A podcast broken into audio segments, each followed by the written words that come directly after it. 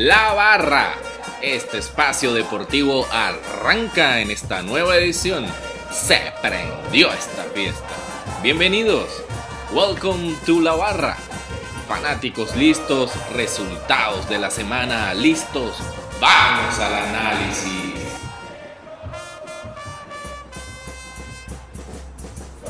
Y así comenzamos la tercera edición de La Barra, esta semana con mucha actividad de fútbol internacional. Desde los estudios de Guaynabo, Puerto Rico, les saluda Cris Rubio para este podcast deportivo en todas nuestras redes sociales, arroba la barra Cris, en Instagram, Twitter, Facebook y vía iTunes como la barra de Cris para todos esos usuarios de la plataforma Apple que guardan sus podcasts. Sin más preámbulo, Vamos a darle la bienvenida a los barristas desde la Ciudad de México, en México, fanático de el Mineros, del fútbol venezolano. Fútbol en el fútbol internacional sigue al Real Madrid. Buenas tardes, Diego, ¿cómo estás? Hola, Cris, buenas tardes. Pues nada, muy contento de estar aquí participando con los barristas. Y bueno, nada, disfrutar de la oportunidad. Muchísimas gracias, Diego. Vamos al estado de Minnesota seguidor del Caracas Fútbol Club del Rojo. En el fútbol internacional sigue también al Real Madrid. Profesor Orozco, buenas tardes, un gusto tenerlo nuevamente. Buenas tardes, estimados. Eh, venimos de una semana con mucho deporte. Tenemos la Copa Confederaciones, tuvimos la final de la NBA, también tenemos la liguilla de fútbol profesional venezolano y al mismo tiempo tenemos la emoción de la MLS y los otros campeonatos como el fútbol brasilero y la segunda división en España que se están jugando en estos momentos. Así que hay mucho deporte para hablar y lo estaremos conversando en unos minutos. Muchas gracias, profesor. Y vamos a la ciudad de Guaynabo con Franco Ochoa. Frank, buenos días. ¿Cómo estás? ¿Cómo tus impresiones para el programa de hoy? Buenas, saludos a todos. Muy contento acá desde Guaynabo, Puerto Rico, la isla del encanto. Ya con esta nuestra tercera edición del programa, segunda desde los estudios de Guaynabo. Saludos a todos y gracias por estar ahí. Muchas gracias Franco y corrigiendo ese problemita de audio que tuvimos la semana pasada. Y vamos a la ciudad de San Juan, Puerto Rico, aficionado de los Tigres de Aragua, equipo de béisbol venezolano. Como equipos extranjeros sigue al Barcelona Fútbol Club y de la Major League Baseball a los Red Sox. Armando, buenas tardes, ¿cómo estás? ¿Cómo ves la jornada para esta semana? Buenas tardes, Christopher. Eh, muy bien, de verdad, contento que volvió el fútbol otra vez a las pantallas. Y esta copa se ve bonita. El primer partido fue una total decepción, pero los otros siguientes han sido muy emocionantes. Esperemos que continúe así la copa. Así mismo, y ya vamos al análisis. Muchas gracias. Y así inicia la barra. En nuestra agenda tenemos la Copa Confederaciones, Liguilla del Fútbol Venezolano y cerramos el capítulo de la NBA hasta el próximo año. Vamos al corte y volvemos.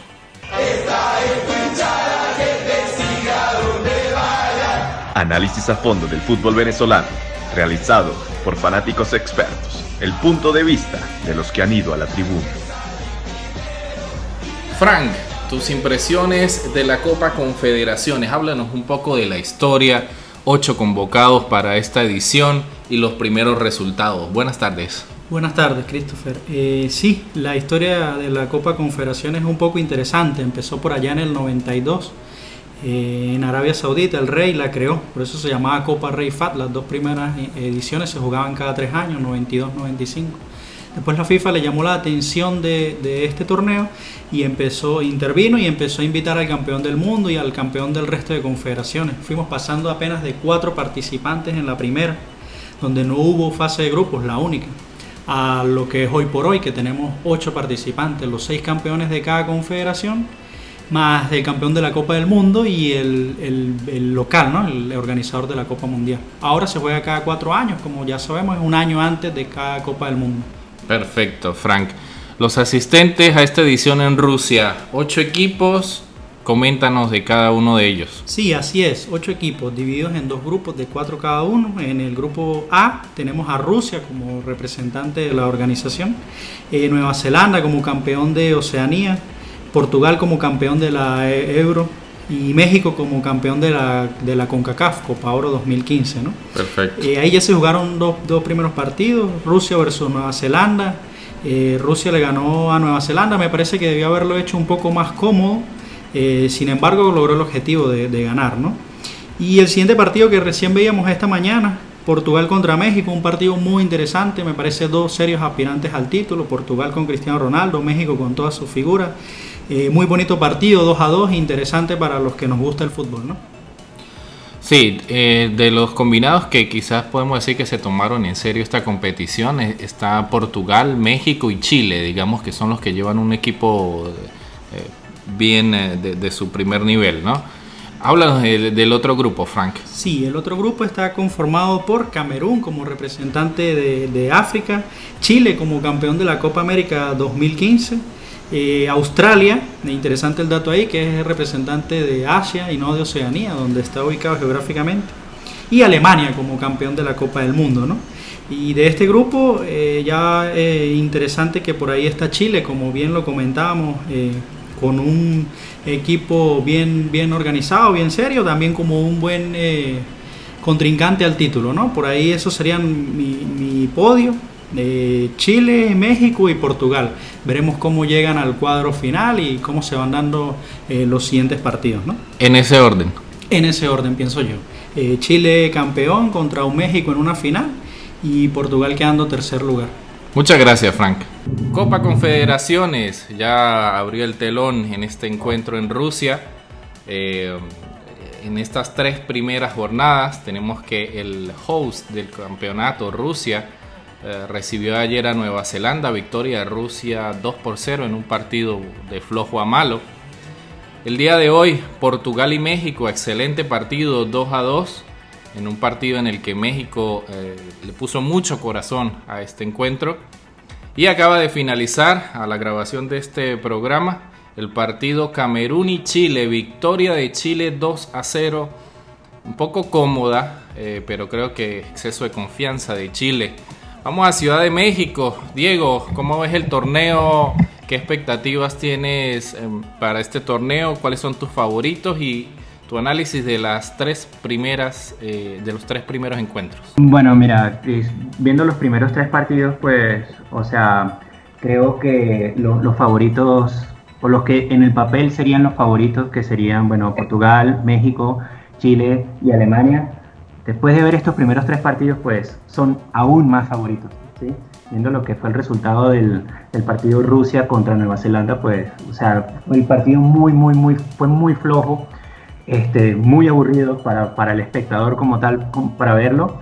Y bueno, como dices, ¿no? el trámite de lo que fue el Portugal-México estuvo muy, muy, muy interesante el partido, con la novedad de lo que es el empleo del VAR ¿sí? para las decisiones polémicas. Y bueno, ahí el, el punto es que, que, bueno, como es un sistema nuevo, me imagino que, que va a ir adaptándose con el tiempo, ¿no? Pero sobre todo lo que es el tiempo de respuesta, ¿sí? Para dar una decisión definitiva es lo que, o sea, no, no termina de gustar del todo, ¿sí? Entonces, pues, o sea, la, a la, la brevedad la vimos con el primer gol anulado a Portugal, bien anulado, pero pasaron cerca de dos minutos para que pudieran dar una decisión oficial. Igual con el, con el, con el primer gol de Portugal, el gol válido, ¿sí? También hubo, hubo polémica y se tuvo que esperar alrededor de 3-4 minutos para que finalmente convalidaran el gol, ¿no? Son, ciertas de las, son una de las cosas que, que sí, al final el, el VAR va a funcionar y, y, va a ser como más limpio y más justo el juego.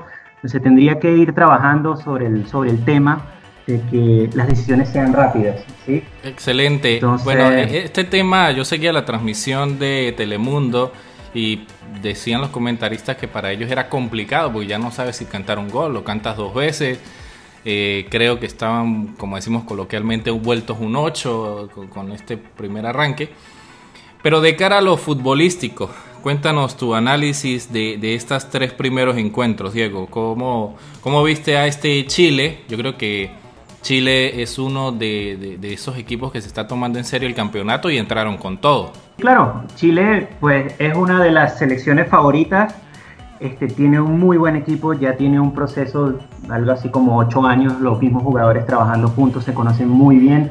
Sí, y bueno, de la mano del profesor Pizzi, pues o sea, se ha mantenido una idea, ¿no? Y yo lo veo realmente muy fuerte a, Chile como, o sea, sin duda para ser finalista de este torneo está, cuidado no para ser campeón, bueno, respetando a Alemania, lo que pueda hacer Alemania, que para mí, en, mi, a mi modo de ver, es el otro gran favorito del torneo.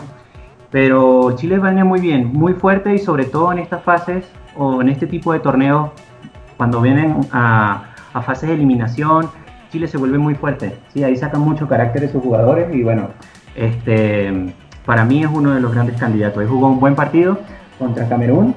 Bueno, lamentablemente pues Camerún no sigue con, con su vieja problema histórico del orden táctico, Camerún y en lo que es el fútbol africano como tal, ¿no?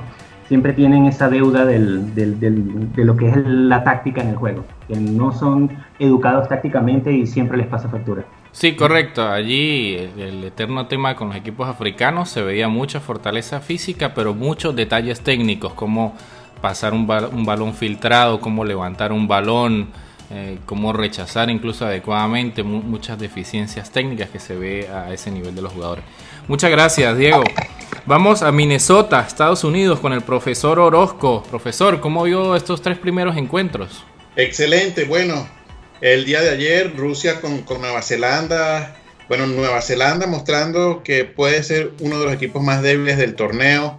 Eh, Rusia, sin afanarse tanto, logró una victoria 2 a 0.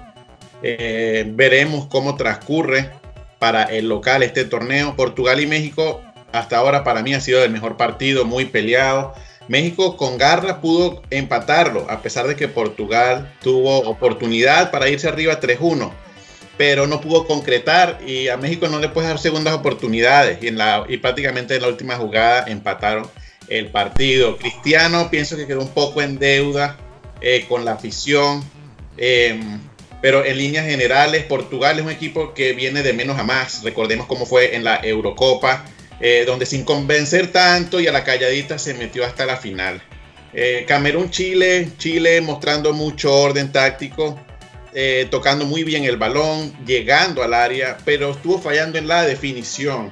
Y Camerún tuvo incluso algunas oportunidades para, para marcar, pero también a veces tienen compañeros a los lados, los jugadores quieren hacerse famosos y no hacen ese pase que termine de romper las líneas chilenas. Chile pudo, eh, a pesar del par y del gol anulado, pudo ganar este partido. Y bueno, veremos esta semana Australia y Alemania, así como Rusia, Portugal, México, Nueva Zelanda y así tendremos un poco más de respuestas sobre qué tendremos en este torneo. Excelente, profesor. Permítame ir a la ciudad de San Juan, Puerto Rico, con Armando Sousa. Armando, tus impresiones de esta Copa Confederaciones, tus favoritos. Buenas tardes, compañero. Eh, para mí, el favorito sólido tiene que seguir siendo Alemania. Eh, por ahí unos actores secundarios. Incluso armando una Alemania con esta selección B que lleva al, torneo. Sí, sin duda. Estamos hablando de que una selección B de Alemania sigue siendo una selección A para muchos países y sabemos que eh, el compromiso y entrega que trae este tipo de competiciones no es, no es un mundial, no es una Copa de Europa, no es una Copa América. Eh, y para mí Alemania sigue siendo el equipo favorito.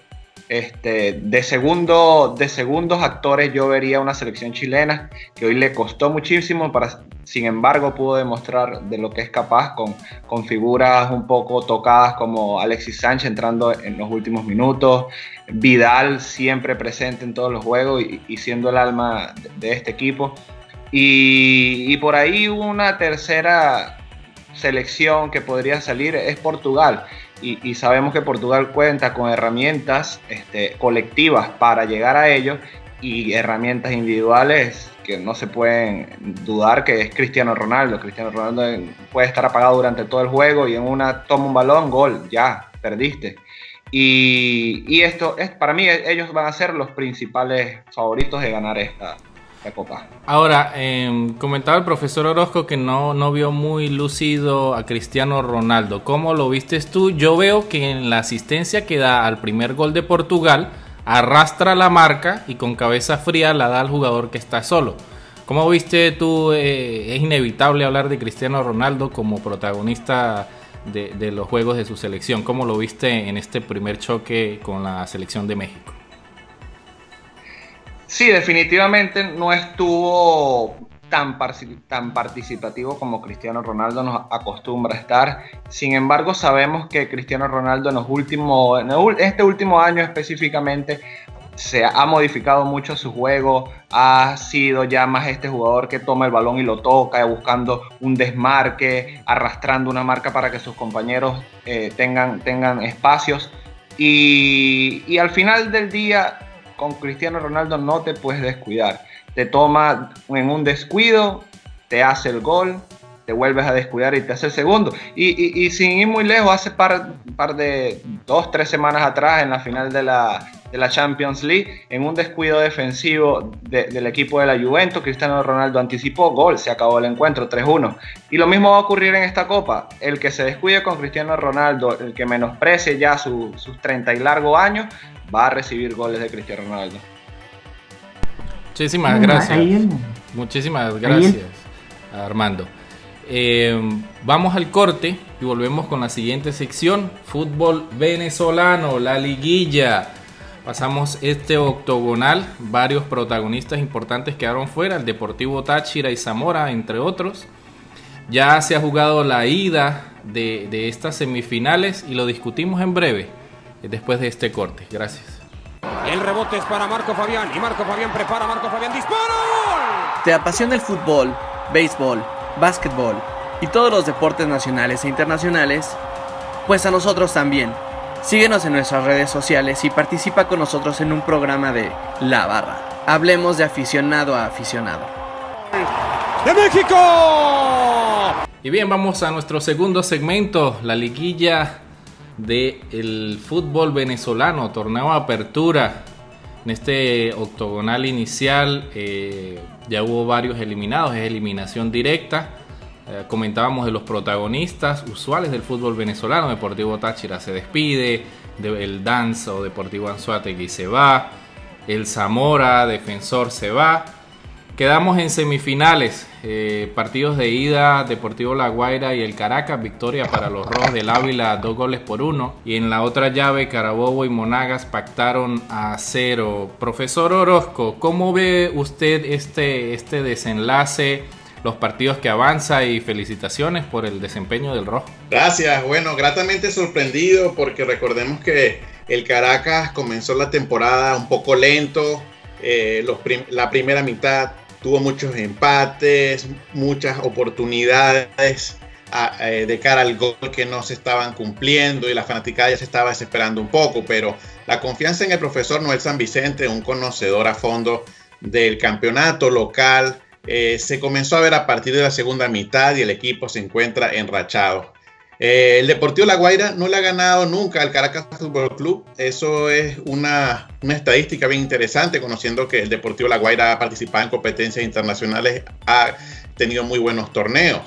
Y en, este partido de ayer, eh, que La Guaira se va, un, eh, se va arriba 1 a 0, con un gol por un, descuido en la defensa. Viene una jugada polémica, que fue el penal que, que pitaron a favor de Caracas eh, eh, Roberto Tucker, si lo recordamos, que jugó en el Caracas, un defensor argentino muy querido por la afición del Caracas, ahora que juega en La Guaira.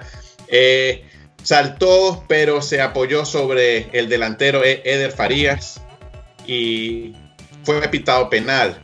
Eduardo Zaragoza, director técnico de La Guaira, no estaba muy contento y él señala que si esa jugada es penal, entonces también que piten las otras seis jugadas similares en el área que pasaron. Y al final en un contragolpe. El Caracas supo marcar el 1-2, ya que para, aunque los dos comparten el Olímpico, La Guaira era local para efectos oficiales. El otro partido son dos escuadras que se conocen, Monagas y Carabobo, muy estratégico, muy táctico el partido, los DT, Julio César Valdivieso en el Carabobo y Johnny Ferreira en Monagas, recordemos su, su pasada en Carabobo, y son escuadras que tienen muchísima experiencia. Daniel Febles, que, que venía de jugar en, el Deportivo Táchira, Luis González, eh, Luis Caraco González, uno de los jugadores más importantes en el torneo local, y el Carabobo que tiene con Cristian Novoa y Leo Morales ha tenido un buen proceso. al final 0 a 0 y veremos lo que sucede en el Misael Delgado. La serie está abierta. Un gol del Monagas en, Carabobo complica las cosas. Profesor, eh, yo siendo seguidor del Deportivo Táchira, pero viendo como tal estos resultados, estos protagonistas y, y lo que fue la ida, Caracas campeón.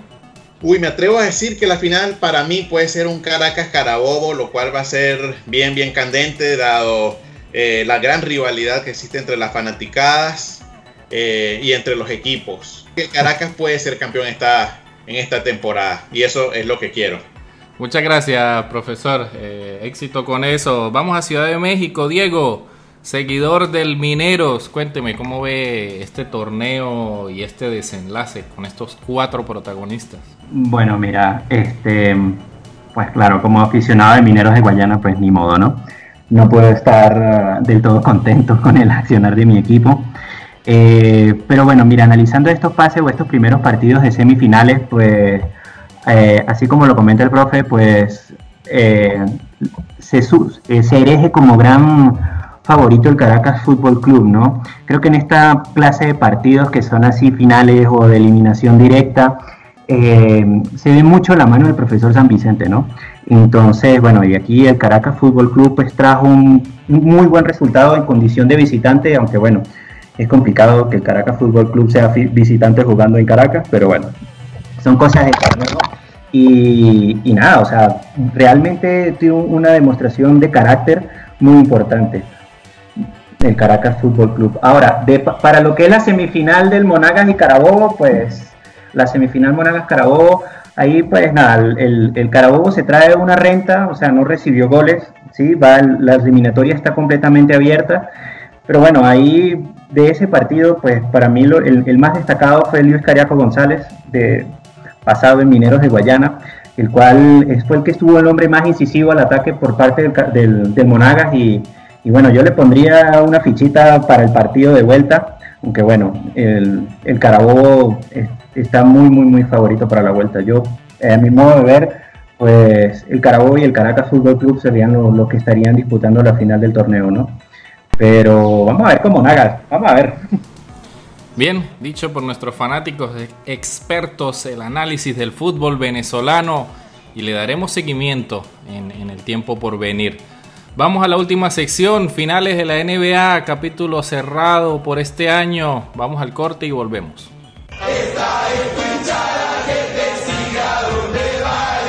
Análisis a fondo del fútbol venezolano, realizado por fanáticos expertos. El punto de vista de los que han ido a la tribuna. Señoras y señores, nuestra última sección, finales de la NBA. Se terminó ese episodio por este año entre LeBron y los muchachos de Golden State. Los resultados, en cinco juegos salió victorioso Golden State. En el primer encuentro los Warriors ganaron 113 por 91 a Cleveland. En el segundo encuentro también para Golden State 132 por 113. En el tercer juego y cuando creíamos que era barrida, eh, gana Golden State 118 por 113. En este cuarto juego, eh, Cleveland hizo un despliegue eh, de básquetbol y realmente mostraron que son un equipo de la NBA. en, un, impresionante juego ganan 137 por 116 a los Warriors. Y en el último juego, victoria para los Warriors 120, 129 por 120 contra los Cavaliers. Frank, tu resumen, análisis de lo que fue esta final Golden State versus Cleveland. Sí, saludos Christopher. Eh, yo quisiera empezar con, con algo muy importante para la barra Cris, ¿no? Por ahí a veces era difícil pronosticar que Golden State iba, iba a ganarle fácilmente a los Cavaliers ¿no? de LeBron. Sin embargo, pueden escuchar los programas anteriores donde la barra Cris, todos los panelistas eh, decíamos eso, ¿no? Algunos incluso pronosticaban la barría, otros un poquito le damos algo de aspiraciones, uno o dos juegos máximo a los Cavaliers, Armando por ahí también daba un 4-1, mi persona también decía que, al menos un juego ganaba Cavalier, pero todos los panelistas de la barra pronosticamos esta victoria de Golden State, ¿no? en la manera en que lo hizo. Muchísimas gracias, Frank. Vale, gracias, Christopher, saludos. Que tengas un buen viaje en ese vuelo charter a la ciudad de Panamá. Muchísimas gracias. Esperamos grabar la próxima desde Panamá o un nuevo destino. Ya les informaremos. Diego Roa, desde Ciudad de México, ¿cómo vio usted esta final? Bueno, aquí viendo los resultados de la final de la NBA, pues, o sea, quedó claro que la diferencia entre uno y otro equipo fue el aporte de, la segunda unidad, lo que llaman, ¿sí? Este, viendo las estadísticas, o sea, lo, que fue el aporte de la banca del, equipo de los Warriors fue eh, el doble o el triple en algunos de los partidos respecto a la banca de lo que es el de lo que fueron los Cleveland Cavaliers, ¿no? O sea, eh, los Warriors se podían dar el jugo de que, como bueno, como pasó a lo largo de la serie, que Clay Thompson no tuvo una actuación destacada, pues ahí estuvo André Iguodala, ¿sí? con una actuación bien interesante, ¿sí? lo que llamarían el factor X de la serie final. Y, eso fue como la, tónica que pasó durante toda la final, ¿no? O sea, el quinteto abridor eh, de, los, de los Warriors, de los Cavaliers, realmente, o sea, las actuaciones destacadas fueron las de, obviamente, Stephen Curry y Kevin Durant. Del lado del, de Cleveland, pues solamente con, con, el aporte de LeBron James en gran medida. Kyrie Irving no estuvo en todos los partidos, pero a pesar de eso, eh, el aporte de la banca fue muy determinante en esta, en esta serie final, a mi modo de ver, del lado de, de los Warriors. Excelente, Diego. Profesor Orozco en Minnesota, de United States of America. ¿Cómo vieron la final de la NBA y, su, y, su desempeño en, esta final? Final muy abierta, ¿no? Sí, bueno, Golden State finalmente pudo coronarse en su cancha. Eh, yo pienso que, que, Cleveland eh, perder ese segundo partido de ese modo le afectó bastante eh, psicológicamente ese partido que estuvo tan cerrado y que pudieron haber ganado. E-, eso cambió completamente la serie de un posible, al final, durante los primeros cuatro partidos, de un posible 3-1, bueno, de un 3-1 que estaba, pudo haber estado un 2-2. Eh, viendo las estadísticas, nosotros vemos que los Warriors son, es un equipo que son mejores tirando de 3 que cualquiera de los otros equipos, prácticamente lanzando de 2. Es decir, estamos hablando de una maquinaria eh, triplera sin, sin parangón. incluso, fíjate, yo, yo veo que Kevin Durant también afinó su, su, tiro de tres estando en los Warriors. Exactamente. ¿No? Este, nosotros vimos cómo con el pasar de, la temporada Kevin Durant afinó su puntería y luego ya teniendo prácticamente tres opciones de, lanzamiento de tres, si tú tienes una defensa que puede mantenerse allí cerca del aro, eh, sosteniendo bien el partido, ellos te pueden conseguir un jugador abierto y te pueden clavar el triple. Es decir, estamos hablando de un equipo que ha roto las estadísticas. Y luego los equipos están pensando, ¿no? Los rivales, ¿qué podemos hacer para competirles? Ya en Cleveland está la discusión sobre eh, debe continuar Kevin Love o no. Eh, debemos pensar a futuro y, traer un par de jugadores promesa y entrenarlos aquí con, con, nuestros jugadores, tal cual fue el proyecto de Golden State, ¿no? Recordemos que este es un proyecto que no se formó de la noche a la mañana, estos son jugadores que fueron drafteados por Golden State, que hace unos 10, 15 años eran, er, er, era un equipo que estaba en la parte baja de la tabla, pero que supo tener un buen proyecto. Algo que se habló mucho en Estados Unidos, eh, bueno, también los medios tienden a, ustedes saben, politizar este, las cosas, están conversando sobre que eh, los campeones de la NBA no quisieron ir a la Casa Blanca a, estar allá, a compartir con el presidente de los Estados Unidos. De eso se habló mucho acá en la prensa. Y bueno, ahora preparamos el, eh, pensando para octubre el nuevo comienzo de, la próxima temporada y los equipos ya se están moviendo. Saben que con equipos como Golden State, incluso como Cleveland, porque Cleveland, recordemos que llegó prácticamente sin despeinarse a la final, van a tener que trabajar bastante para llegar a ese nivel. Excelente, profesor. Vamos a la ciudad de San Juan, Puerto Rico, con Armando Sousa. Armando, tú eras uno de los que justamente, pienso yo, eh, defendías al campeón Cleveland. Es un equipo que no llega ahí de gratis, es un equipo que eh, fue consistente en la temporada, tuvo buen desempeño. Cuéntanos, ¿cómo ves este último partido de la final, Armando? Este último partido de la final fue un poco más cerrado que los anteriores donde ganó Golden State. Eh, supondría yo que, que fue debido al esfuerzo extra que tuvo que hacer el equipo de Cavaliers para tratar de alcanzar y, no ver cómo sus esperanzas de conseguir un nuevo título se, se extinguían. Eh, vimos aportaciones importantes como el caso de Tristan Thompson en este último encuentro que, que dio hasta 15 puntos. Eh, un Tristan Thompson que en partidos anteriores hubo juegos en los cuales no, no tuvo anotaciones. Un jugador del cuadro regular de un equipo campeón de, de, de, la conferencia del Este no puede estar con cero puntos. Eh, un J.R. Smith que en este último partido tuvo 25 puntos, estuvo muy bien de la línea de tres, pero cuando tú ves un J.R. Smith en los otros partidos previos, desaparecido totalmente, un jugador titular también. Eh, y bueno, los de siempre, LeBron uh, y, Irving, ¿no? Kevin Love, a veces sí, a veces no. De hecho, en este último encuentro solo 6 puntos pudo dar Kevin Love. Y allí tú encuentras la diferencia.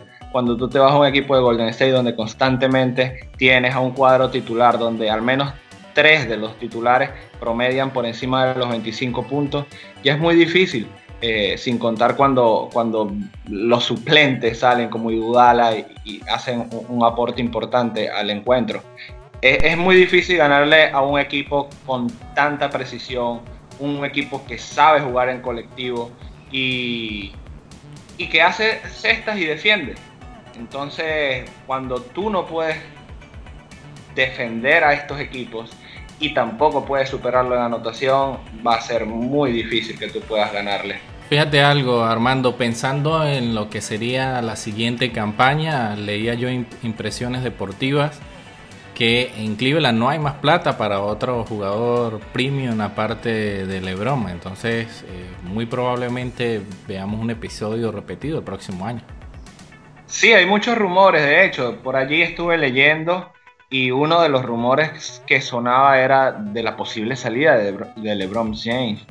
Eh, eso, eso está difícil de que ocurra. Es el jugador de la franquicia, es el jugador de la ciudad.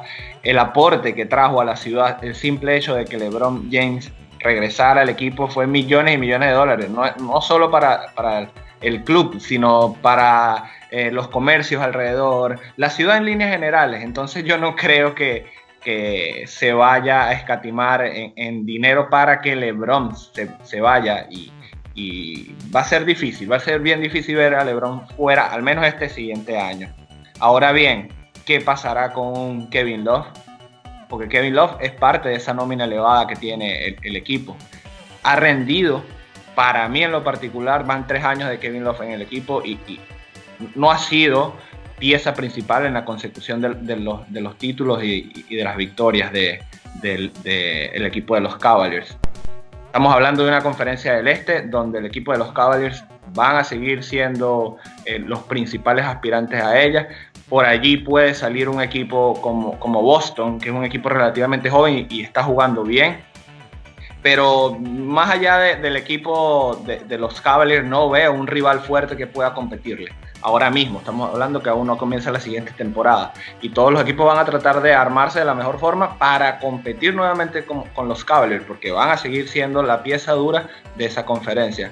Sin embargo, cuando el campeón del este tenga que enfrentarse al campeón del oeste, que probablemente vuelvan a ser los Golden State, ¿qué va a pasar? Va a seguir ocurriendo lo mismo, salvo alguna modificación en el esquema actual que tienen los Cavaliers o cualquier otro equipo del este. Armando, si apartando los compromisos que puedan tener los jugadores y todos los detalles que como aficionados no tenemos, si tú tuvieras que elegir un jugador eh, de refuerzo para Cleveland, ¿cuál sería el, hombre con el perfil más adecuado para jugar al lado de LeBron James? Sin repetir el, el equipo del Miami Heat, ¿no? No me vayas a traer a, los jugadores del Hit. Esos jugadores del Hit, en lo particular, nunca me gustó Chris Bosch. Siento que era e, el extra allí. Eh, la única forma para mí, hoy por hoy, que, que este equipo de los Cavaliers pueda competir contra un un equipo de, los Golden State es que le quiten a Kevin Durant. No veo forma humana. no refuerzos, sino que le quiten a Golden State. Que le quiten a Golden State a Kevin Durant. Kevin Durant no solo se transformó y se cargó el equipo, porque para mí se lo cargó encima, sino que defensivamente el aporte que pudo traer Kevin Durán a este equipo fue impresionante. Kevin Durán desarrolló, supondría yo que fue parte del trabajo técnico que recibió Kevin Durán en este nuevo equipo, donde Kevin Durán se transformó como un jugador defensivo también. Eh, fueron varias las tapas que, y los bloqueos que, dio Kevin Durant y no solo a, cualquier jugador de, los Caps, sino que estamos hablando que hubo diversos tapones a, a, LeBron y, eso habla muy bien de, las mejorías defensivas que, ha tenido Kevin, Kevin Durant en este nuevo plantel. Excelente, Armando. Y así concluimos esta última sección. Tus palabras finales por el programa de hoy, Armando. Eh, nos sigan huyendo, oyendo. De verdad que es un placer estar aquí todos los fines de semana compartiendo nuestros comentarios y, análisis desde el punto de vista de fanáticos. Y, agradable de que, de que, nos oigan y, nos entreguen sus comentarios para, para cada día tratar de mejorar. Muchísimas gracias Armando. Vamos a Minnesota, Estados Unidos. Profesor Orozco, sus palabras finales por el día de hoy. Bueno, mis amigos, eh, la próxima semana tenemos aún más deporte. Hoy se está jugando la final del fútbol colombiano. Atlético Nacional va a buscar remontar eh, el 0-2 versus el Deportivo Cali. Este miércoles tenemos fútbol venezolano.